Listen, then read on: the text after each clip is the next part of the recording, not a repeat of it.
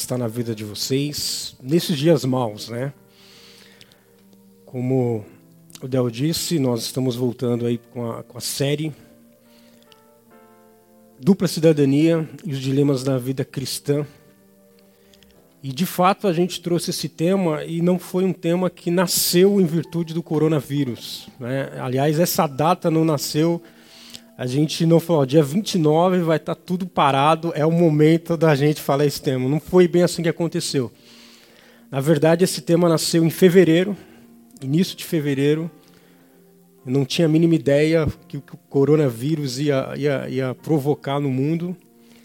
Mas foi quando eu vi a primeira chamada aqui do MAP sobre a série. Né, vocês lançaram um vídeo é, falando sobre a série que ainda iria iniciar e eu fiquei super. Que, que tema, que legal, dupla cidadania, os dilemas da vida cristã. E eu comecei a pensar nos meus dilemas, eu comecei a pensar em dilemas que alguns que já foram resolvidos, outros que ainda me falta sabedoria.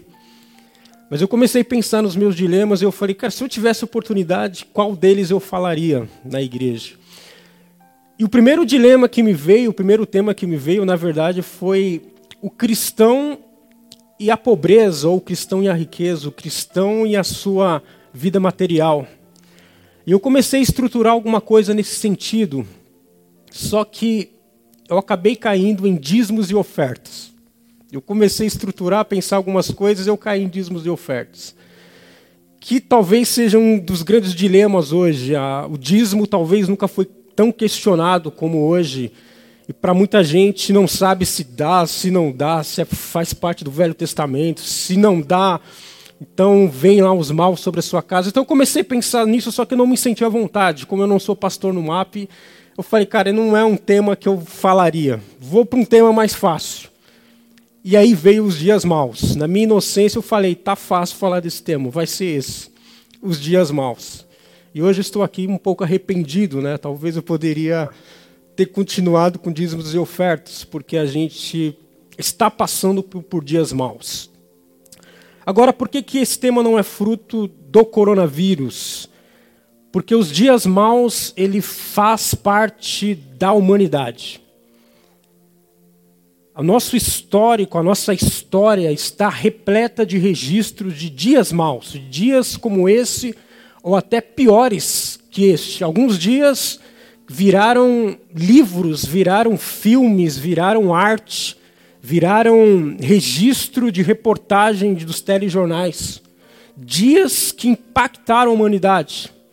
Então, alguns dias é, que a gente pode ler em livros, outros dias ficaram apenas na memória das pessoas que passaram, que conviveram, ou que viveram, fizeram parte, foram vítimas daqueles, daqueles acontecimentos. Então, a história está repleta. Nós ficaríamos aqui a manhã inteira falando de dias maus. Por exemplo, segunda, primeira e segunda guerra mundial, a, a, a, peste negra que assolou a humanidade no século XIV, mais de um terço da humanidade foi dizimada em cinco, seis anos. E a gente poderia falar sobre o terremoto que atingiu Porto Príncipe no Haiti em 2010 perderam a conta de quantas pessoas morreram. Alguns falam que está entre 100 mil a 200 mil pessoas em um único dia. Então a história está repleta de dias maus. Dias como a, a, a, o rompimento das barragens da Solamarco no, no, distrito de Vila Mariana, em Minas. Dias maus, ou, ou talvez o de Brumadinho, são dias que, que assolaram, que deixaram marcas então nós estamos repleto de dias maus. Essa, na verdade, é a verdadeira, é a história da humanidade. O apóstolo Paulo ele fala em Efésios, olha, a gente precisa remir o tempo, porque os dias são maus. A gente precisa ter sabedoria para tirar dos dias aquilo que de fato importa, para focarmos a nossa vida em coisas que de fato sejam relevantes, porque os dias são maus. E essa é uma ministração essencialmente para cristãos, para gente que conhece a Bíblia.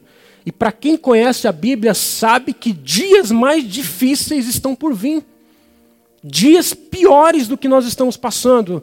Eu penso que esse dia, talvez uma das diferenças do que nós estamos vivendo hoje, dessa crise mundial que nós estamos vivendo hoje, ela tem uma característica uh, singular, talvez efeito da globalização. A gente cada, vai, cada vez mais nós compartilhamos os mesmos problemas em, nos mesmos tempos. Então, a, a, a gente nunca teve a capacidade de irmos tão longe, de darmos a volta ao mundo em tão pouco tempo, de forma barata, podemos dizer assim. Porque se você pegar os históricos, os registros de voos, só, só no Brasil, em 2006 foram mais de 600, foi cerca de 680 mil voos. Hoje, nós fazemos por ano mais de um milhão de voos por ano. Então, a nossa capacidade de ir e vir é muito, é muito, é muito grande no mundo inteiro. Então, em outras ocasiões, um vírus como esse, ele ficava restrito a um país, a uma, a uma cidade. E a propagação seria diminuída, porque até chegar num outro continente, já teriam encontrado uma cura, já teria vacinado todo mundo. Mas hoje não. Hoje, cada vez mais, nós temos uma capacidade de estar muito próximo de todo mundo. Um simples vídeo que você faz no quarto da sua sala ou no quarto no seu quarto, ele tem uma capacidade de alcançar o mundo em pouco tempo. Então, cada vez mais a gente compartilhamos, nós temos a capacidade, nós estamos muito juntos de todo mundo. Uma crise financeira que acontece nos bancos de Nova York não é mais um problema deles, é um problema do cara que é dono de uma padaria na esquina. Então, a, a, a, a árvore que você derruba no quintal da sua casa começa a ter cada vez mais impacto no outro continente.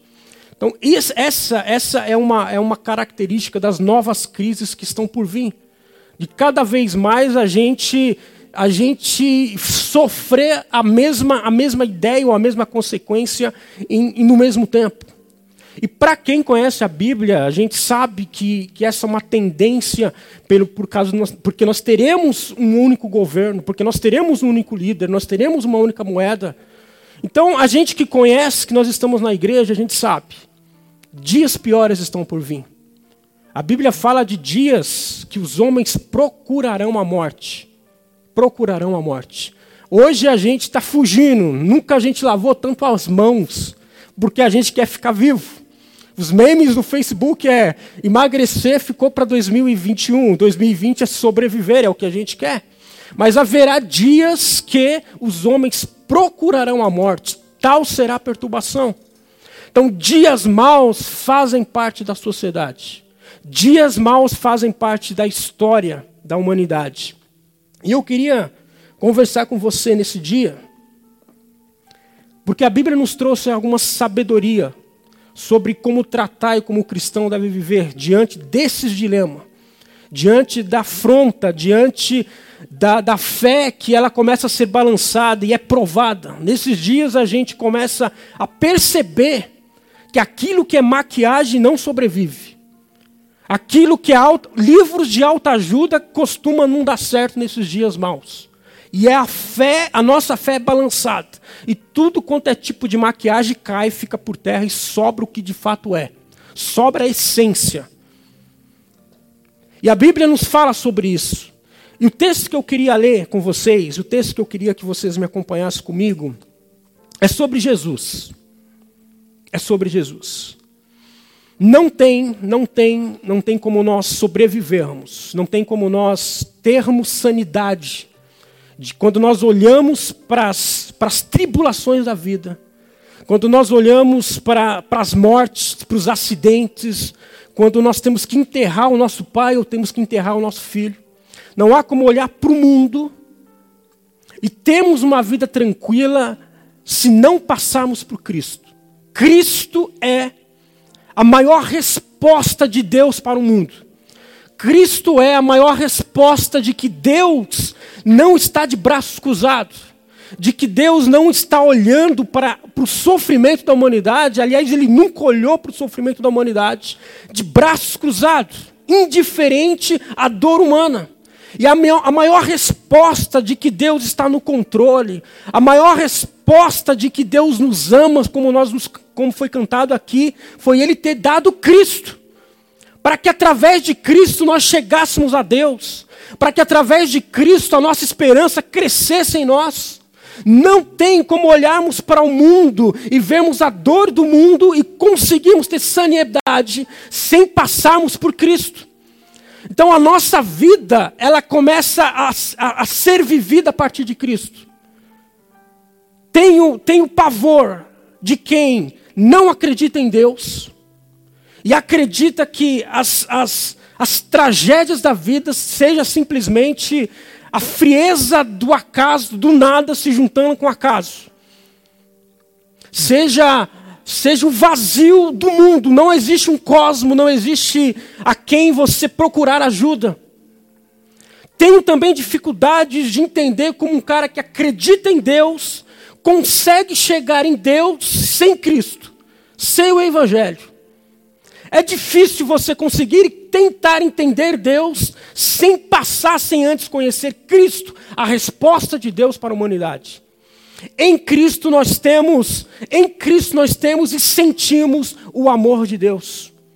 A nossa sabedoria começa a partir de Cristo. A nossa vida e a nossa história começa a partir de Cristo. E a gente perdeu um pouco isso. A gente perde um pouco porque talvez uma das coisas, uma das frases mais fortes que eu tenho ouvido aqui na, na série do MAP, na dupla cidadania, uma das talvez frases que mais impactaram foi na primeira ministração que vocês tiveram aqui. E uma frase que talvez seja, seja importantíssima salientar novamente é que a gente se acostumou, o nosso coração se prendeu a este mundo. Nós estamos presos, começamos a gostar da cidadania aqui da terra. E quando o nosso coração se prende às coisas do mundo, a gente perde o senso, a gente perde o senso das ministrações de Cristo. Então, por exemplo, Cristo disse muitas vezes, cara, são os gentios. São os gentios que ficam preocupados com o que comer, com o que beber, de como será o dia. Vocês têm a revelação de Deus. Mas quando o nosso coração está focado aqui, essas palavras não faz sentido. Juntei tesouros no céu, onde a traça não consome. Não faz sentido para quem tem o um coração aqui nessa terra. Nós não conseguimos tocar, nós não conseguimos sentir e desejar as coisas lá do alto, porque o nosso coração está preso às coisas aqui de baixo. E quando isso acontece, a gente age como os gentios. E em crises como essa, a gente chega ao pânico. E Jesus salientou: vocês não são como gentios. A luz de Deus chegou na sua casa, a revelação de Deus chegou para vocês. Jesus é a revelação que nos traz segurança. Então olhe para cima, erga sua cabeça, tenha a paz de Cristo, porque a revelação está com vocês.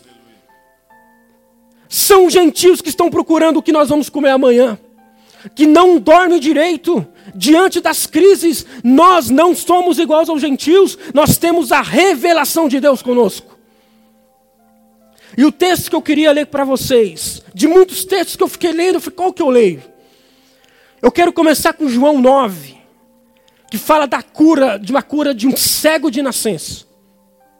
Jesus estava andando por Jerusalém com seus discípulos, eles avistou um homem que havia, que havia nascido cego. E, os, os, os, discípulos de Jesus fazem faz, a segunda pergunta. Levanta o, segundo, o seguinte dilema: Jesus, mestre, quem pecou? Quem pecou, quem errou, para que esse homem fosse assim miserável dessa forma? Nascesse cego, vivesse pedindo esmola na rua. Ele pecou esse é o ensinamento que se tinham. Ele errou, ou os pais dele erraram, pecaram para que ele fosse assim. João capítulo de número 9. É um dilema que se levanta. Esse é o tipo de pergunta que a gente costuma se levantar nos meios da crise, no meio do, dos dias maus. Quando nós não temos capacidade, nós não temos controle da situação. Nós costumamos levantar que, o que, que aconteceu? Por que comigo? Por que com meu filho? Porque eu nasci assim? Porque eu nasci neste lugar? Porque eu nasci nessa família? Porque este mal me sobreveio? Esse é o tipo de pergunta que a gente costuma se levantar nos dias maus. E eu me lembro, eu estava lendo, eu estava lendo uma, uma, uma, um documentário de algumas pesquisas que fizeram, que fizeram uh, diante da, da, das, bombas que, das bombas atômicas que foram lançadas em Nagasaki no, e Hiroshima no, na, em 1945 durante a Segunda Guerra Mundial e os efeitos colaterais daquela, daquela bomba. E os documentários diziam que algumas pessoas que sobreviveram àquele ataque mas que foram expostas ao poder radioativo da, da, da, da bomba, eles tiveram mutações genéticas, ao ponto que morreram depois, ou com leucemia ou com câncer. E as pesquisas que estavam tentando validar era o seguinte: que as pessoas que sofreram essa mutação genética levou para os seus filhos, os filhos dos filhos dos filhos até a terceira geração nasceriam com a genética já comprometida. Nasceriam e até os três ou quatro anos de idade já teriam ou leucemia ou câncer. Ou seja, são crianças que, nas, que vão nascer amanhã e já têm um diagnóstico, vão nascer e antes do quatro ano, dos quatro anos de idade vão desenvolver ou câncer ou leucemia. Uma genética comprometida. Então a gente faz essa seguinte pergunta: quem pecou? Quem errou? Para que a gente viesse ao mundo já dessa forma. Para que a gente, às vezes, já viesse ao mundo com, com sintomas de que será terrível a vida. Por um erro que aconteceu, por, um, por um evento que aconteceu há 70 anos atrás. E uma das coisas que a gente precisa entender é que a Bíblia nos fala, a Bíblia nos traz essa sabedoria, a Bíblia nos traz essa, essa visão. Muito mais impactante, muito mais destrutivo de que qualquer vírus, de qualquer bomba, foi o pecado original de Adão. A Bíblia nos revela que a, o pecado de Adão, ele detonou, ele destruiu com a nossa natureza. Ele danificou tudo que a gente toca. A gente tem problema com sexo, a gente tem problema com dinheiro, a gente tem problema com, com, com poder, a gente tem problema com prazer, a gente tem problema com a comida e com a bebida, a gente tem problema com a, com a relação social com o próximo, a gente tem problema com tudo, com os animais, com a natureza. Até na igreja, quando uma pessoa ganha, ganha o cargo de pastor, o cara se sente a quarta pessoa da trindade, e agora eu posso não ter mais amizade com as pessoas que estão lá fora. A gente tem problema com as mais diversas áreas. Tudo que a gente toca, parece que o DNA das coisas foram destruído. Tudo que a gente toca acaba dando problema, dá em morte, dá em briga. A gente, a nossa vida fica debaixo do poder das forças do sexo. A gente destrói a nossa vida por causa da bebida, por causa da comida, por causa do dinheiro, por causa do poder. Tudo que a gente toca parece que está danificado. A nossa relação com o meio ambiente, a nossa relação com os animais, a nossa relação com a comida. O pecado destruiu com a nossa natureza. Nós somos maus em essência. É uma das, talvez uma, uma das, das meninice ou das infantilidades que, que mais que me chocaram ouvir nesses últimos dias, que você é igual a Jesus, que a sua natureza é igual a Jesus. Quem dera, gostaria que fôssemos, mas a nossa natureza carece do Espírito Santo. Nós carecemos da graça do perdão de Deus. Nós carecemos de que o Espírito Santo venha sobre nós e viva e a gente se, se manifeste diante do poder do Espírito Santo. Porque tudo que a gente toca pode dar ruim.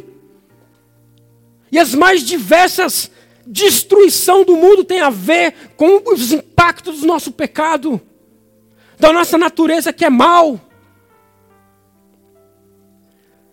Por isso, você vai encontrar na história, e eu já disse aqui algumas vezes, os mais diversos líderes religiosos tentando dar uma solução para a nossa vida. Você vai encontrar desde o Egito antigo, desde as múmias de Faraó, tentando, tentando dar uma resposta para a morte. As múmias egípcias são uma tentativa de dar uma resposta para a morte, de dar uma resposta para o sofrimento. Você vai encontrar na filosofia, você vai encontrar nos líderes, nas religiões, uma tentativa de nos ajudar a, a, a dar uma resposta para o nosso sofrimento, para os dias maus. Você vai encontrar Buda 500 anos antes de Cristo, olhando para a sociedade, olhando para os dias maus e falando: cara, a gente precisa fazer alguma coisa.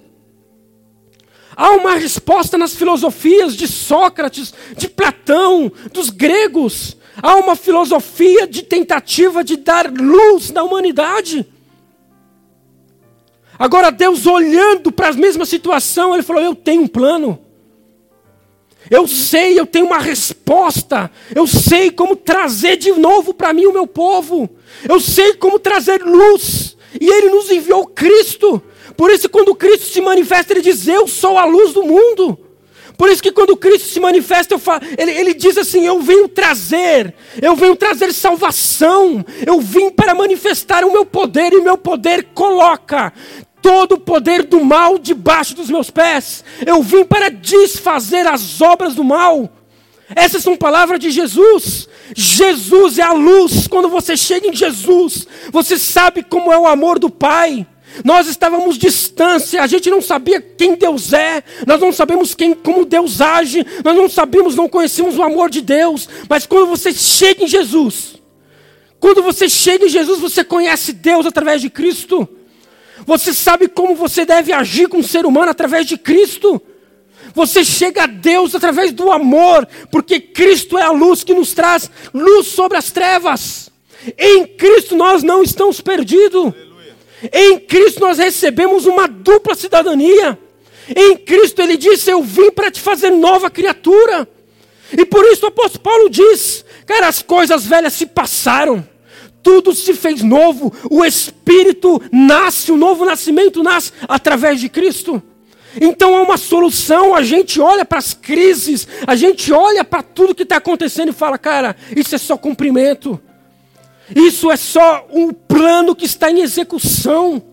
Nós temos, como o MAP prega sempre, que nós temos um senso de eternidade. Se Deus permitir, nós sairemos daqui hoje e nós vamos morar com Ele e nós iremos reinar com Ele. Essa é a nossa esperança.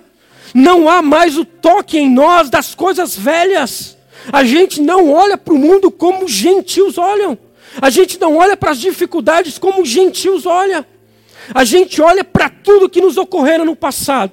E em Cristo, a resposta de Cristo para, para os discípulos é: olha, cara, não se trata de causas e efeito aqui.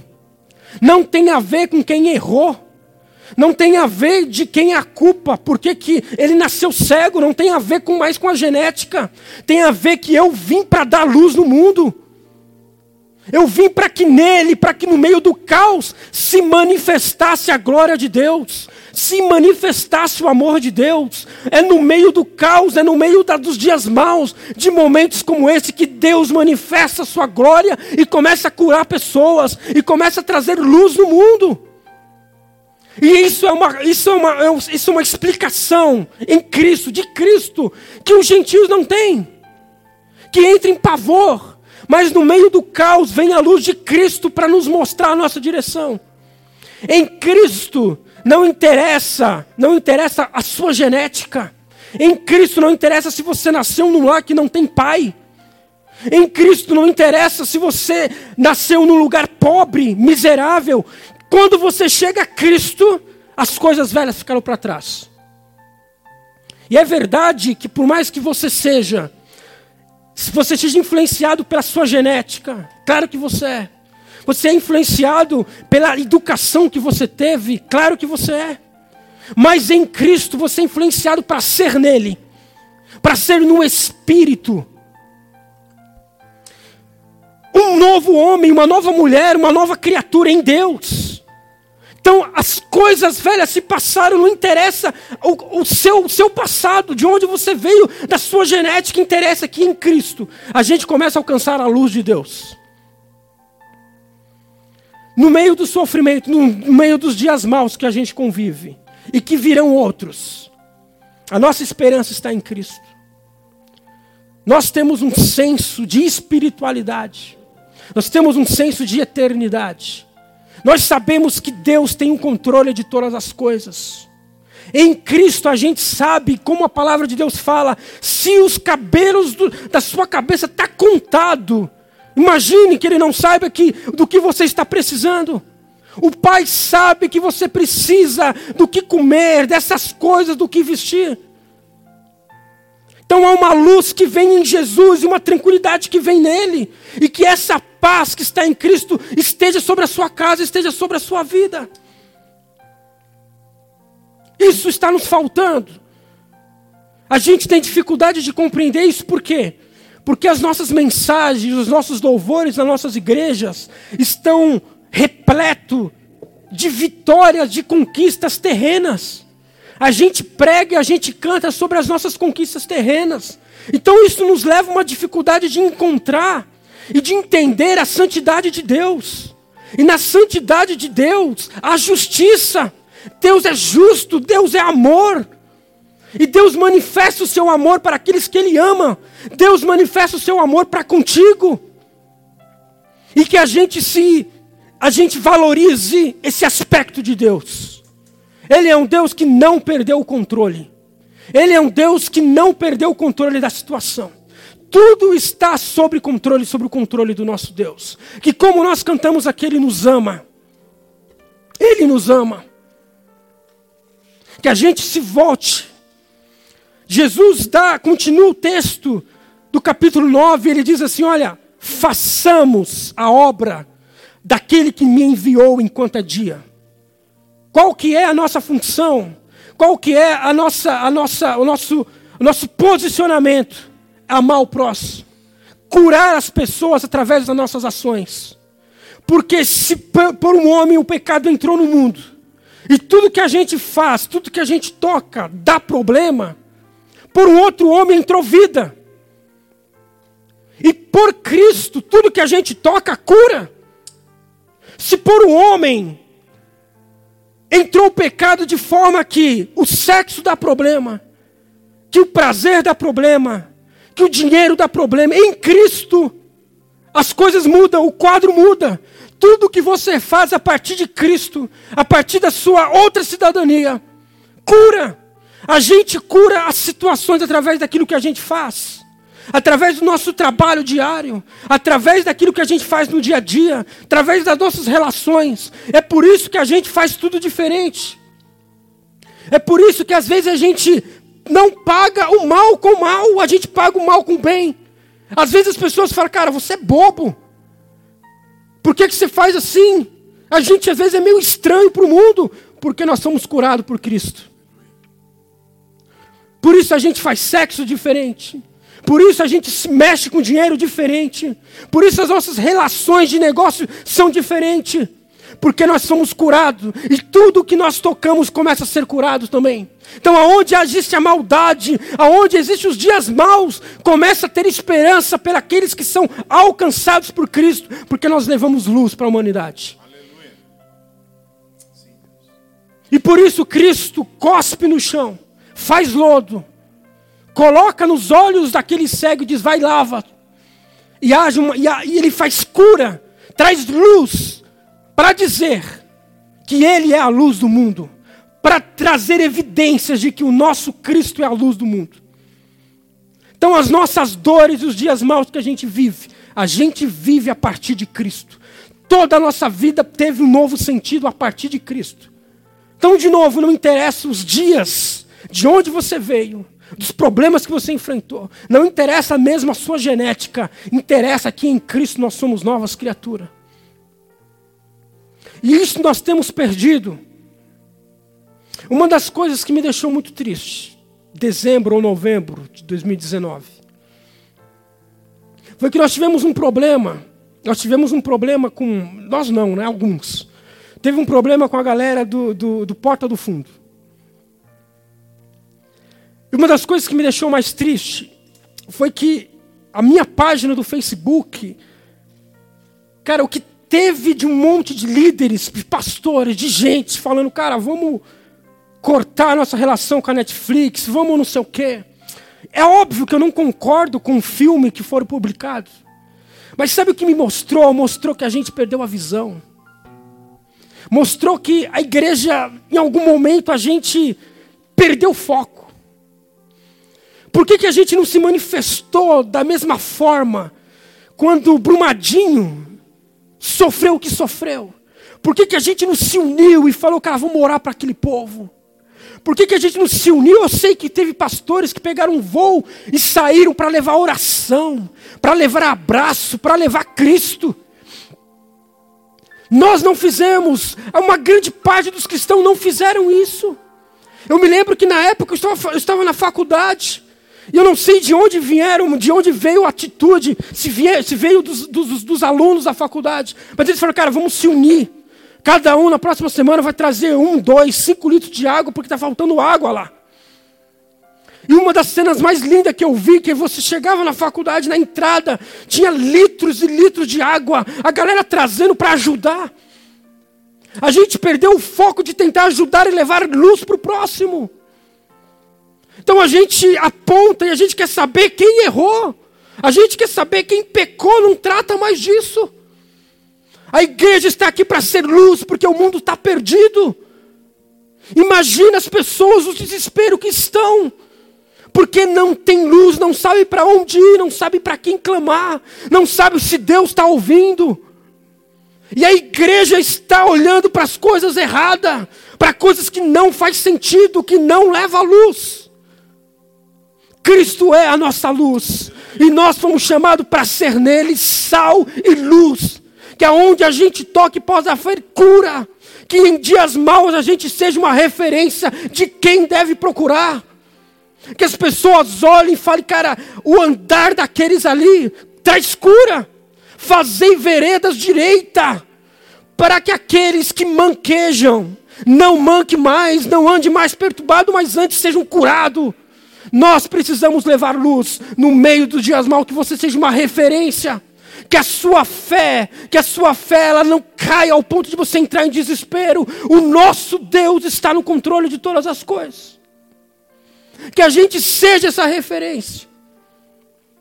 Porque eu li esses dias uma reportagem de meninas de 6, 7 anos de idade da minha filha, que são vendidas no mercado para serem para serem escravas sexuais, sete anos de idade. Cerca de 10 mil dólares custa uma garota daquela. Isso, isso me dói o coração como cristão que vê o cego, que vê o homem que está em miséria e a gente não se compadece. E eu olho isso e falo, Senhor, me livra das vaidades deste mundo, das do meu coração que está preso a coisas supérfluas deste mundo. Nos direcione para aquilo que nós fomos chamados.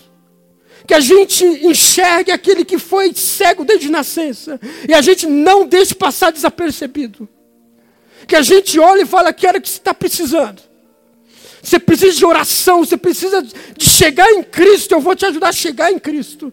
Que essa seja a nossa relação.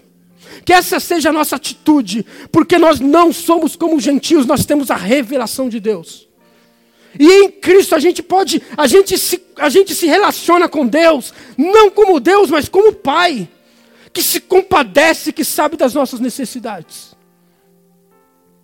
Eu quero terminar com uma história. Eu não sei, é uma história antiga, eu não sei se é uma verdade, se é uma realidade. Mas a verdade, a poesia dessa história, ela, ela me toca. Porque ela fala de garotos de rua, meninos de rua, crianças que viviam numa rua, numa praça, mendigando, pedindo esmola, roubando, fumando. E passou um senhor, e todo mundo, na verdade, que passava, eles pediam esmola, pediam uma coisa para comer. E um dia passou um senhor e ele foi abordado por uma daquelas crianças e ele disse para a criança: Olha, eu não tenho nada aqui, mas faz o seguinte. Vá até o final dessa rua e tem uma porta na esquina, uma porta cinza. Você bate naquela porta e vai aparecer uma senhora lá. E quando ela aparecer, você diz assim, ó, João 3 e 16. E o senhor foi embora, a criança não deu muita conta do que ele disse. Não tinha a mínima ideia do que ele estava falando, mas um dia a criança estava lá, na frente da porta. E ele se lembrou, ele bateu na porta. E apareceu a senhora, ele disse, João 3,16. A senhora o convidou para entrar. Pediu que ele tomasse um banho. Separou roupas novas. Preparou um café para o garoto. Preparou um calçado. Deu banho. Fez uma, uma, uma, uma mala com roupas. Com lanche. Com, com uma série de, de, alimentos, de alimentos e deu para o garoto. E o garoto, sem saber de nada, saiu com banho, tomado banho, alimentado, com roupa, calçado. E quando chegou diante dos, dos seus colegas, os colegas iam reconhecer: o que aconteceu? O que, que aconteceu? E o garotinho disse assim: Cara, não sei. Eu sei que eu fui lá naquela casa e eu disse João 3,16. E os garotos perguntam: Mas o que, é João 3,16? Ele disse: Eu não sei. Mas eu sei que João 3,16 deixa a gente limpinho. Eu sei que João 3 e 16, ele sacia, ele traz conforto. O que é João 3 eu não sei, eu sei que João 3 e 16 parece que dá novas direção de vida. Eu sei que João 3 e 16 dá roupas novas, cara. Eu sei que João 3,16 me deu capacidade e começou a tirar pão e começou a tirar bolo. João 3,16 dá outra perspectiva de vida. Que essa seja a nossa perspectiva a partir de João 3,16, que diz que Deus amou esse mundo, que Deus amou as crianças que estão morrendo, os idosos que estão morrendo, que Deus amou cada jovem, cada casamento que está sendo destruído, cada um que está se perdendo, e Ele deu seu Filho amado, para que a gente não ficasse perdido, mas que nele a gente encontrasse vida. Porque foi o que Isaías profetizou. Um menino nos nasceu. Um filho foi nos dado. Para que Jesus, a gente apresentássemos a Deus, mediante aos nossos pecados, e alcançasse nele a misericórdia. Porque ele tomou sobre si as nossas dores, o castigo que nos traz a paz estava sobre ele. E pelas suas pisadoras nós fomos sarados. Não veja a vida a partir da visão dos gentios. Veja a sua vida a partir de Cristo. Que a sua vida, que a sua família, que o seu casamento, que a sua vida profissional cure aonde tocar. Seja luz no meio dos dias maus. E que leve e tire as pessoas das trevas e coloque em caminhos que levem para a vida eterna. Em Deus. Eu oro e oro para que essa paz entre e que essa luz ilumine os seus pensamentos. Eu oro nessa manhã para que a paz de Cristo, que excede todo entendimento, venha sobre a tua casa, sobre os teus dilemas, que talvez você não saiba porquê, não entenda de fato porquê que não entende o que é João 3,16. Mas você receba a luz na sua casa através de Cristo. Cristo é a nossa luz. Em Cristo não há confusão. Em Cristo Ele nos leva a pensar de forma diferente. A esperança para o nosso amanhã. A esperança para este mundo. A esperança porque nosso Deus reina. Nosso Deus reina e Ele é um Deus poderoso. Ele reina sobre todas as coisas. Esse é o nosso Deus, a qual nós chamamos de Pai. Nós pertencemos a Ele. Então, que a sua vida, que a sua família, que os seus negócios tenham paz que excede entendimento. Que ainda na morte a gente encontre vida em Cristo. Porque o Evangelho faz o que nada, nem outra religião tem capacidade de fazer. Por isso Jesus disse: Eu venci a morte. Vocês terão aflições, mas tem bom ânimo, porque eu venci. Então em Jesus tudo muda de lugar. E você é nova criatura. As coisas velhas se passaram. A forma de se pensar mudou. Levante a sua cabeça. Se a sua noite foi mal dormida, levante seu coração para Deus. Porque em Deus a gente pensa diferente. a gente anda diferente, a gente faz os negócios diferentes.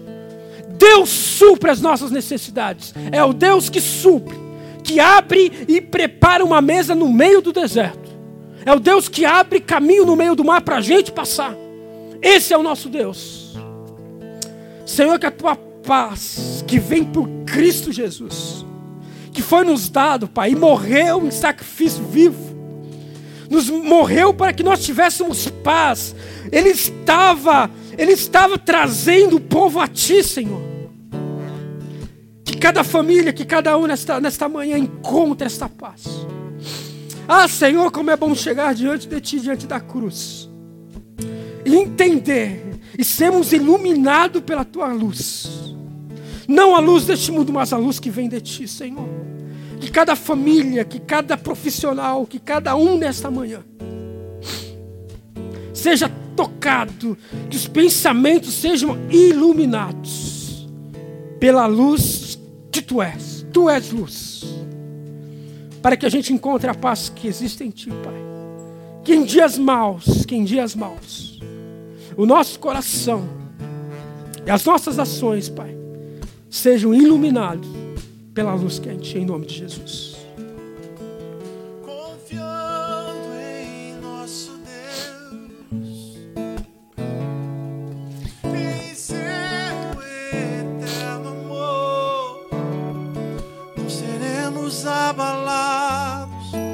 seremos abalados, não seremos abalados.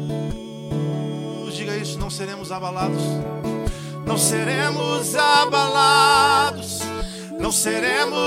Abalados, não seremos abalados, não seremos abalados, não seremos abalados não seremos abalados. Não seremos abalados.